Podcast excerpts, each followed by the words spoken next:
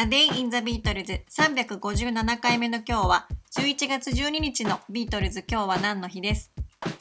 ？1966年の11月12日休暇中だったポールはフランスのボルドーでマル・エヴァンスと落ち合いました。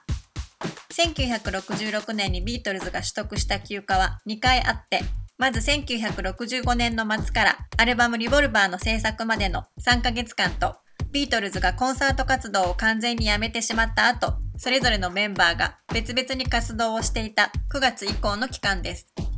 8月31日に最後のコンサートを行ってから、ビートルズには特に次の具体的な予定もなく、メンバーはそれぞれに自分たちがしたいことを行っていました。例えばジョージは9月の中旬から5週間、パティとインドを訪れ、またジョンは映画 How I Won the War の撮影を行っています。この映画の撮影中、寂しがっているジョンを思って、ポールやブライアン・エプスタイン、リンゴなどが、ジョンが映画の撮影を行っている場所を訪れてあげたりしています。そしてポールはこの11月にも、ジョンに会うために6日にフランスのボルドーへ飛び立っています。そしてこの11月12日にボルドーでマル・エヴァンスと待ち合わせをして、またジェーン・アッシャーも呼び寄せて、3人で10日間の旅行を行っています。この日、ポールとマルは計画していたように教会の時計の下で落ち合ったと言います。そしてボルドーからジョンが映画の撮影を行っているスペインに移動しましたが、その時ジョンは映画の撮影を終えてイギリスに戻ってしまっていました。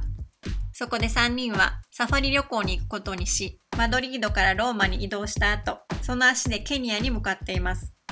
国立公園でサファリを楽しみ、野生動物の迫力を満喫したと言われています。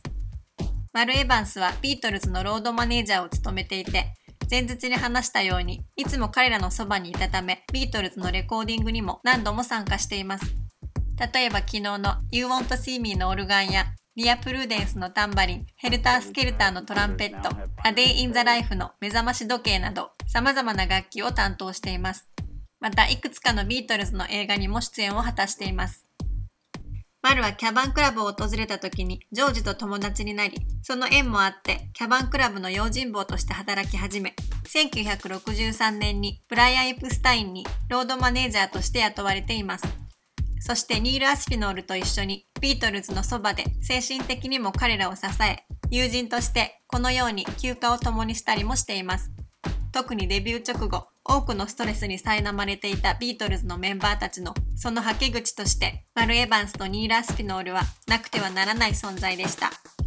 ビートルズが解散した後、アメリカに渡ったマル・エヴァンスは最後は警官に撃たれて亡くなっていますが、ビートルズのメンバーたちは彼をビッグマルと呼んで頼りになる存在として慕っていました。